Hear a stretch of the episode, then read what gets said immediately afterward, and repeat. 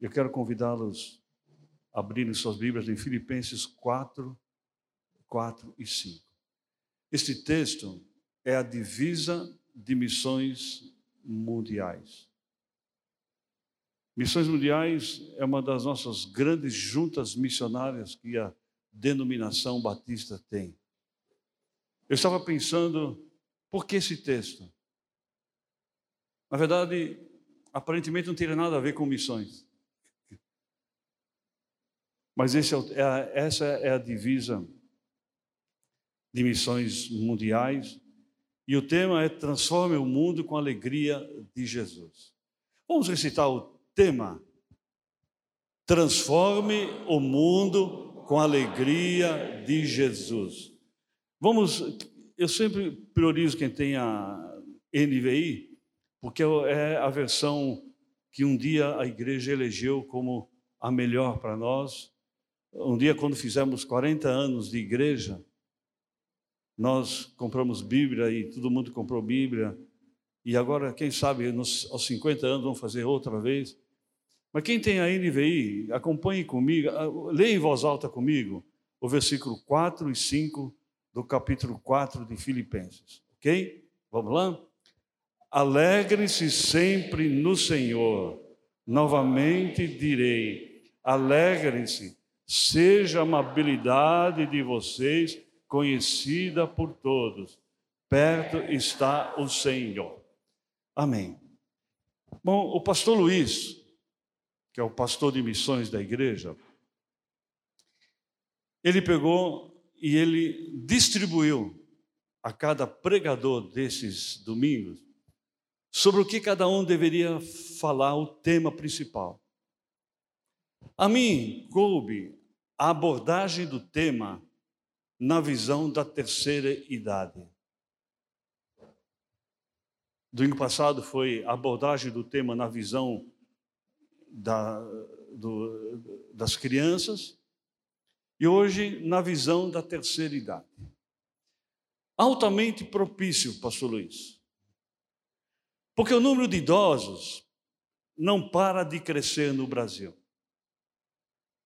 Com o avanço da medicina, que contribui para o aumento da longevidade, e a redução vertiginosa da natalidade. O que, é natalidade?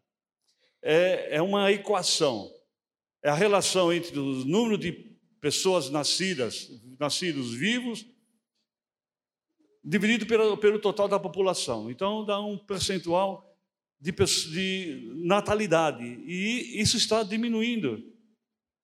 E diz o IBGE que daqui a alguns anos o perfil demográfico da nossa pátria será semelhante aos países europeus. Os cálculos dos últimos censos da população acima de 60 anos eh, diz que pessoas acima de 60 anos representam hoje 13,5% da população. Em 2027, o público da terceira idade será de 17,4. Em 2050, 29,3. Em nossa igreja, sabe qual é o percentual das pessoas da terceira idade? 19,3%. Falo sobre idosos a serem ganhos, ou falo para os idosos da nossa igreja? Simples. Falo, em especial, para os idosos da nossa igreja, que são 19,3%. Porque a igreja é simplesmente uma igreja de idosos, simplesmente? Não. Porque a igreja já há alguns anos faz um forte investimento na terceira idade. Há 15 anos funciona o instituto, que começou com um projeto da Andréa, que veio falar comigo, para investirmos na terceira idade do bairro. Eu disse para ela fazer um projeto, me mostrar. Mostrou, estamos há 15 anos com isso. Quantos anos? 16. Parei no tempo. 16 anos.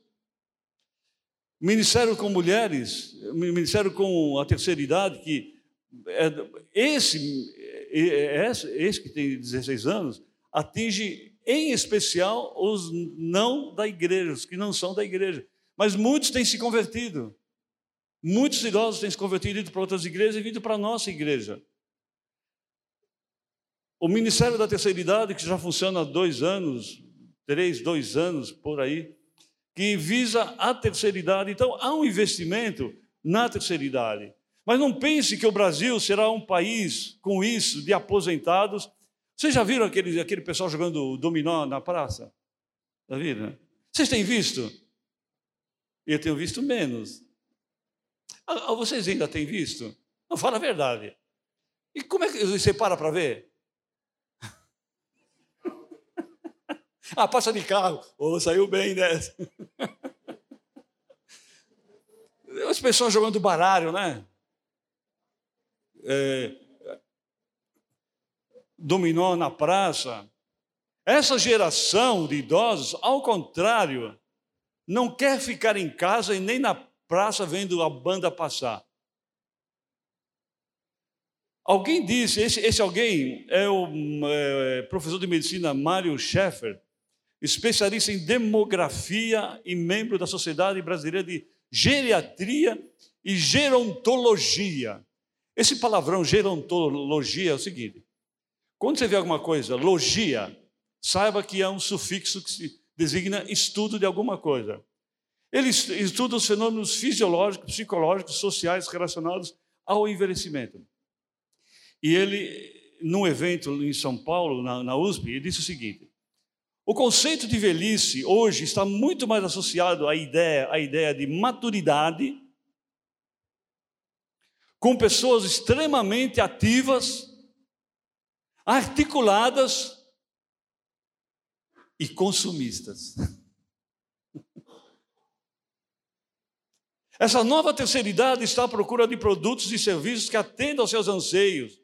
E esse pessoal aprendeu a fazer compra pela internet, lá da China. Coisas que atendem aos seus anseios, que no universo corporativo está estimulando o surgimento de oportunidades de negócios. O presidente do Sindicato Nacional dos Aposentados tem até, tem até sindicatos esse negócio. E precisa, né?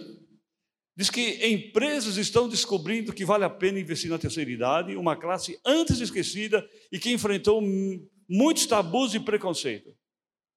E alguém disse também que o público que mais cresce em termos de acesso à internet e utilização de computadores é o da terceira idade. Aqueles que estão aqui há mais tempo podem se lembrar e eu vou perguntar para a Zilda, porque era quem me corrigiu, eu não vou, eu não vou dizer quanto, porque já me corrigiu outra vez. Há quantos anos nós tínhamos aqui o telecentro? Hã? Não, mais cinco anos. Há cinco anos. Eu acho que faz mais. Nós tínhamos aqui o telecentro.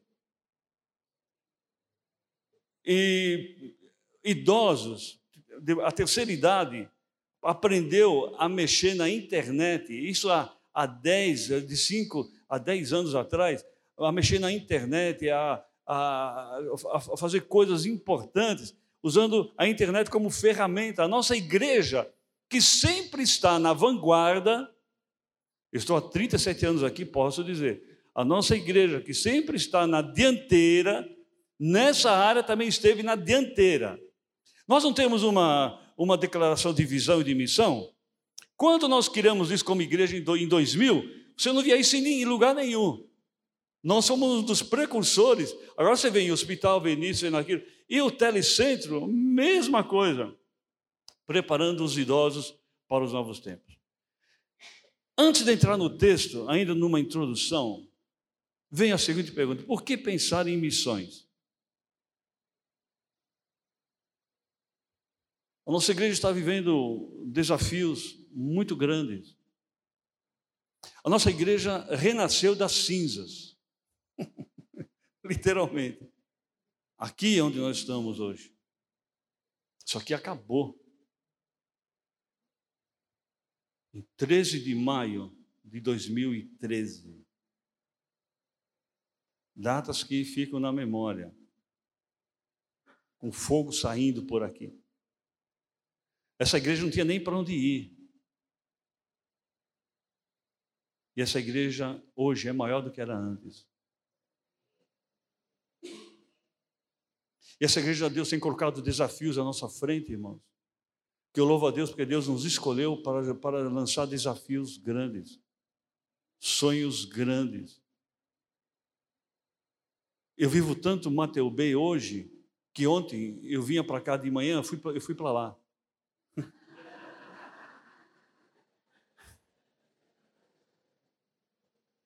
Ontem à tarde vinha para o ensaio do coral, para a cantata, e depois tinha espaço aberto e vinha para cá, eu fui para lá.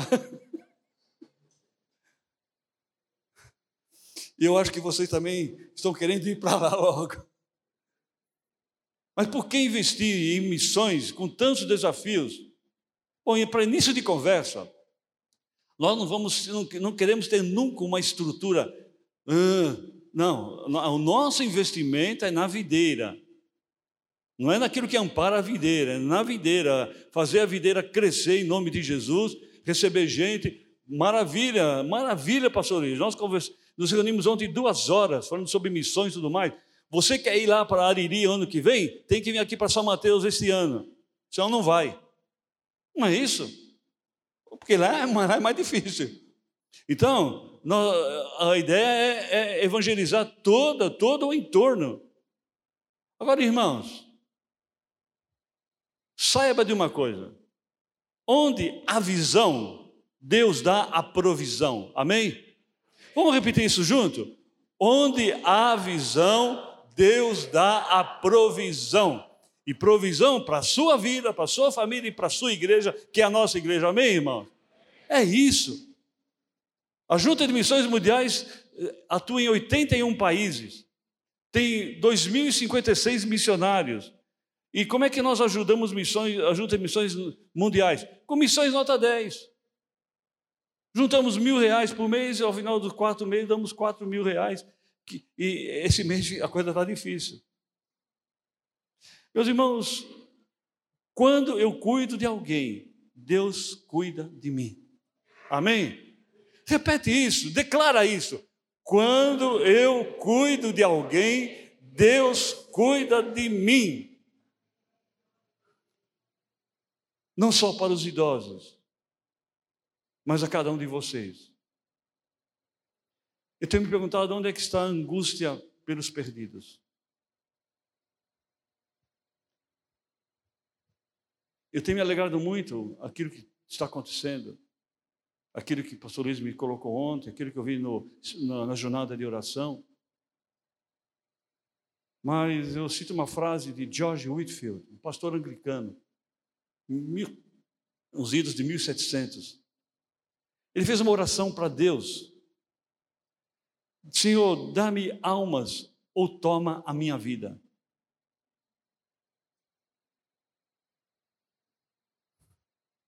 Há uma paixão por almas, uma profundidade de dor em favor das pessoas no meu coração. Um cuidado pelo rebanho de Deus que desafia capacidade de palavras, suspiros e lágrimas na minha vida. Há um outro missionário, David Brainerd, ele diz o seguinte: olha a oração dele. Senhor, eu não me importo para onde eu vou, como vivo, ou que eu tenha que suportar a fim de salvar os perdidos.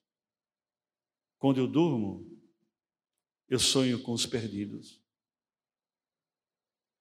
Quando eu acordo, são os meus primeiros em meu pensamento. Meus irmãos, há uma batalha se travando entre céu e inferno. Nós estamos no reino de Deus, mas muitos estão fora do reino de Deus. O que nós precisamos é de um avivamento para recuperar a angústia pelas pessoas que estão perdidas. A mesma angústia que o apóstolo Paulo teve, que muitos missionários têm tido. Eu posso, conversando com o pastor Luiz sobre isso, vou citar porque tem muito a ver com missões campanhas evangelísticas, cruzadas, reuniões de avivamento, muitos de cultos que são mais show, muito é muito, isso não traz avivamento. Pessoas aplaudindo, aplaudindo, aplaudindo. Há muito emocionalismo. Porque as pessoas continuam iguais no dia a dia. Mecânicos, racionais, frios no esforço para alcançar os perdidos, e as pessoas que tentamos ganhar não sentem em nós o mínimo de calor, de paixão, de tristeza sobre a sua condição perdida. E tudo que as pessoas veem em nós parece, nosso testemunho pessoal é vacilante, indiferente, por isso continuam em seus caminhos. Muitas vezes me parece que nós tentamos persuadir sem paixão e vencer sem conquistar. Meus irmãos, é impossível ganhar almas com corações frios e olhos secos. Volto a dizer o testemunho que eu ouvi ontem. Parece que Deus mudou essa realidade. Porque muitos da nossa igreja não foram, mas seguraram as cordas para que outros foram, fossem. Muitos oraram, muitos deram ofertas, deram mantimento, deram isso, deram aquilo. Muitos esse é um avivamento que começa em nossa igreja. Você não pôde ir, mas você, você propiciou a que 22 pessoas fossem. E desses 22, o pastor Luiz disse, estou citando o nome dele bastante porque tem tudo a ver com missões, nossa conversa de ontem me deixou muito animado e muito alegre, porque houve muito, muita lágrima, muito choro, por, por, esses 22 verem a, a, o, o padrão de vida dificílimo dessas pessoas que vivem lá em Santa Maria.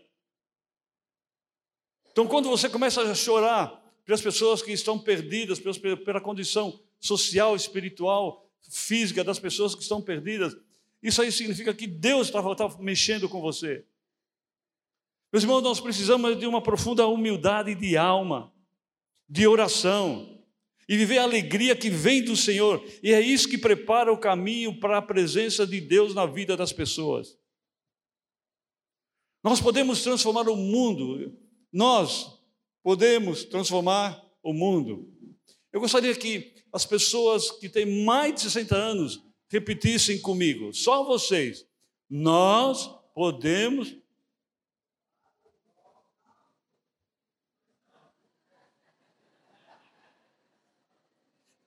Só eu tenho mais de 60?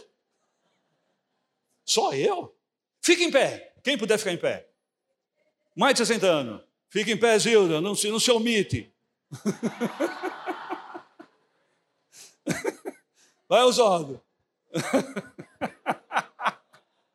oh, eu estou quase bom no pé. Vamos dizer nós juntos? Para esse, esse pessoalzinho ouvir. Nós podemos transformar o mundo. Vamos lá? Nós podemos. Amém. Amém.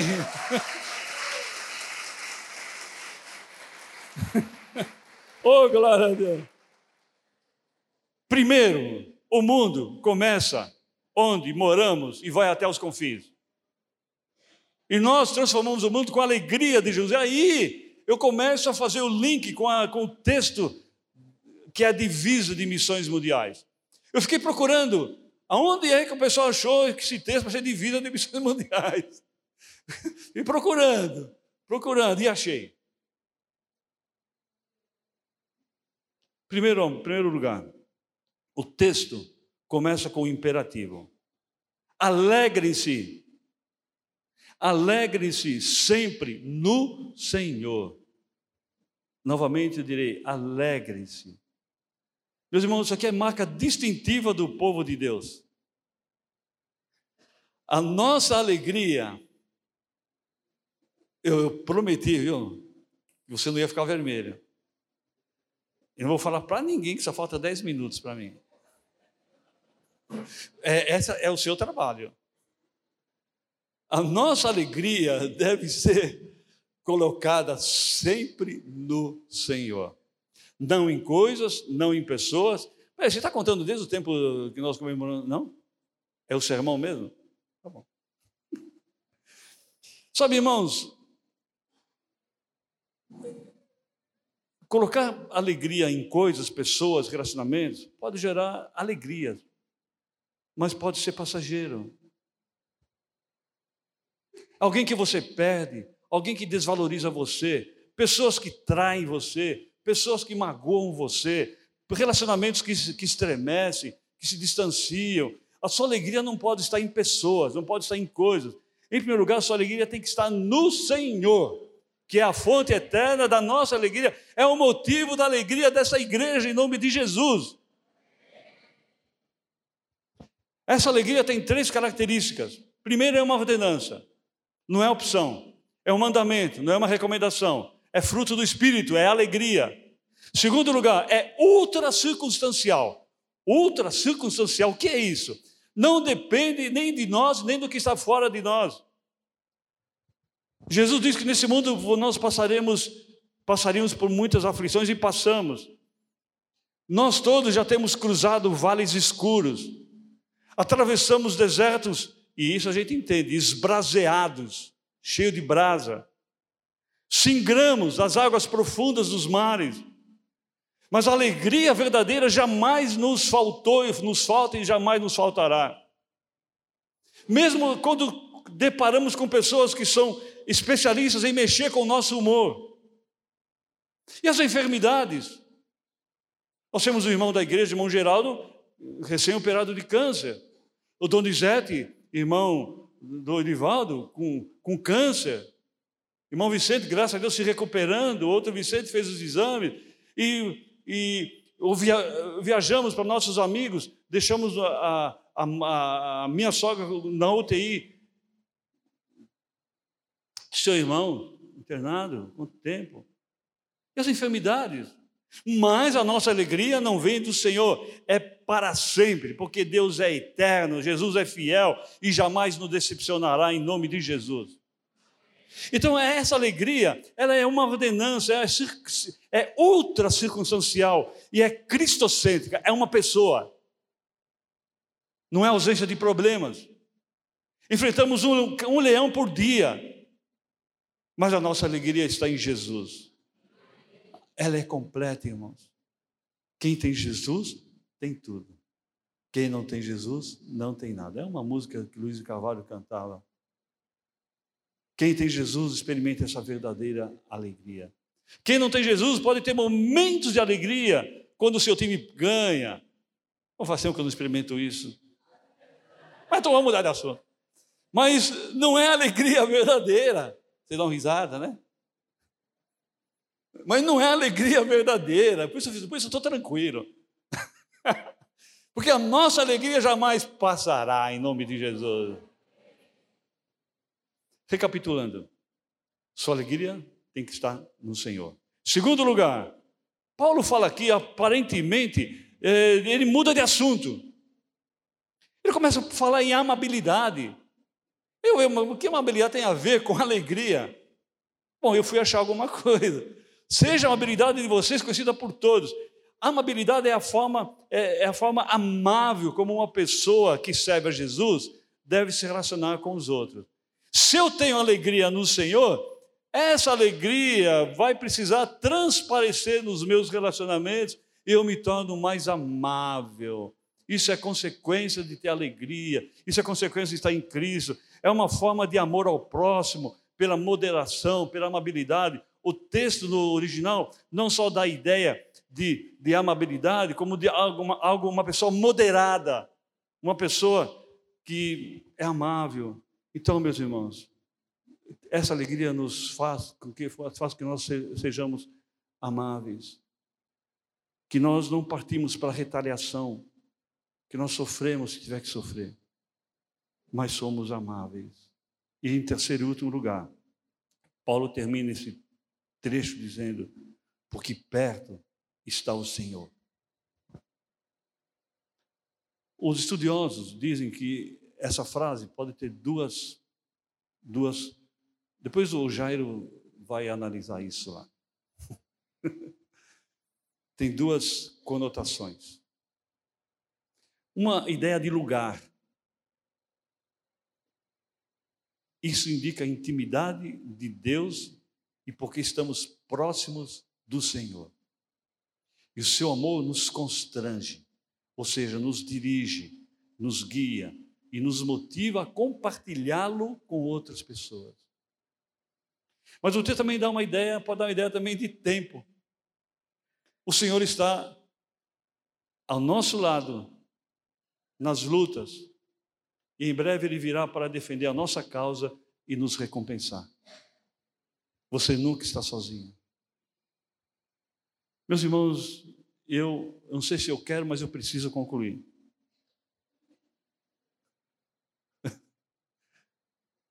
Aos idosos. Hoje muitos não vieram por causa da chuva. Vocês não são velhos. Não é uma questão de idade no documento. Eu posso provar isso. Mas a idade na mente, no coração, nas atitudes. Não diga o que uma pessoa como eu pode fazer para mudar o mundo. Não diga o que alguém da minha idade pode fazer nesse mundo. Não diga que mesmo sozinho eu posso fazer algo. Tem muitos que são viúvas, viúvas. Ou não diga, mesmo com a minha grande aposentadoria, que eu posso fazer? Problema, irmãos queridos, é para vocês também. O problema é que a maioria das pessoas se fixa no que falta e, e no que não tem. Eu não tenho saúde, não tenho condições, não tenho isso, etc. Tal. Quero dizer para você, idoso, idosa, e para você, meu irmão, minha irmã, você que, você que está aí, é, você tem tudo o que você precisa para fazer diferença nesse mundo. Jesus e sua alegria isso faz diferença na vida das pessoas. Você pode ajudar a melhorar a vida de muitas, mas de muitas, mas de muitas pessoas, de diversas formas. Como, por exemplo, através de ações sociais, como foi feito ali em Ariri, em Santa Maria. E é feito aqui em São Mateus. E o pessoal que se reúne aqui de terça e de quinta-feira, com ação social, mas o principal nas ações sociais tem que ser levado para as pessoas de uma maneira ou de outra, que é Jesus Cristo. Porque essas vidas só serão mudadas, era, sem, sem Jesus serão apenas mudadas, com Jesus serão transformadas. Alegria, meus irmãos, que terão, é, que, as pessoas que terão sem receber a Jesus, será passageira, mas quando elas recebem Jesus, elas têm uma transformação em suas vidas porque só Jesus pode transformar a vida. Eu vou caminhando para o final dessa mensagem, dizendo para você, não somente idosos que estão aqui, mas adolescentes, jovens, homens e mulheres, decida refletir a alegria e o amor de Jesus para que pessoas possam conhecer a Cristo estar com Ele na eternidade, usufruindo dessa alegria. O nosso inimigo tem feito de tudo para tirar a sua alegria e a minha alegria. Mas ele não conseguiu e nem vai conseguir nunca, porque ele está derrotado em nome de Jesus. O diabo é como um animal, eu tenho falado isso bastante, é um animal que está estribuchando. Quem é lá, lá do norte, lá do, do, do interior, sabe o que é estribuchar. Animal estribuchando, ele está ele está com, com um pouco de vida, mas só que já está condenado, bicho. Nós não somos voluntários. Nós somos chamados, temos uma missão, e a missão é servir em nome de Jesus. Nós não somos andarilhos, nós somos peregrinos nesse mundo. Estamos de passagem, somos embaixadores do Rei, mensageiras do Rei. O propósito é ser usado para salvar vidas e ser bênção na vida das pessoas. Se você é idoso, não pode ir com os pés, pode ir com a sua oferta, pode ir com a sua oração, pode ir intercedendo, pode ir fazendo parte desse grupo de pessoas maravilhosas que podem ir Então, a sua missão não termina. Uma vez, eu, não posso esquecer do Dr. Shedd. É um homem que eu estive aos pés dele no mínimo seis anos. Eu já falei isso aqui de volta.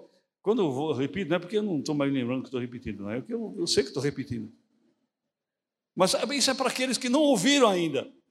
Tem sempre alguém que não ouviu ainda. Doutor Shed, ele estava aqui, estava ali, eu estou aqui onde está a Bárbara e ele onde está a Patrícia. Doutor Shed, eu sou aquele eterno aluno.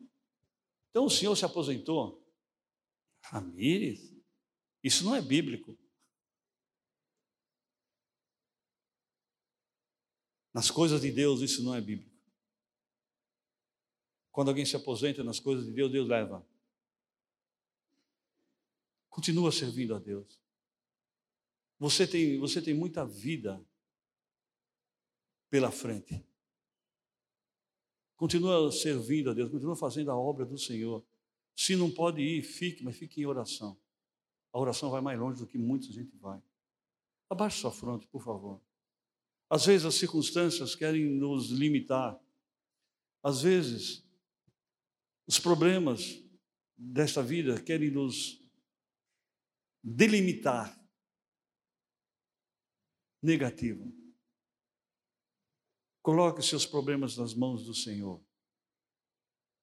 Coloque a sua vida no altar do Senhor. Deus nos chamou para servi-lo. Não deixe que ninguém roube a sua alegria. Não deixe que circunstância nenhuma, por pior que seja, roube a alegria do Senhor na sua vida. A nossa alegria não é coisa, é uma pessoa, nossa alegria é Jesus. O mundo não entende, nunca entenderá. Até que o mundo aceite Jesus, até que as pessoas aceitem Jesus como Senhor e Salvador. Independente das circunstâncias, a, a nossa alegria é ultra circunstancial. Ela é cristocêntrica. É um mandamento. Por quê? Porque perto está o Senhor.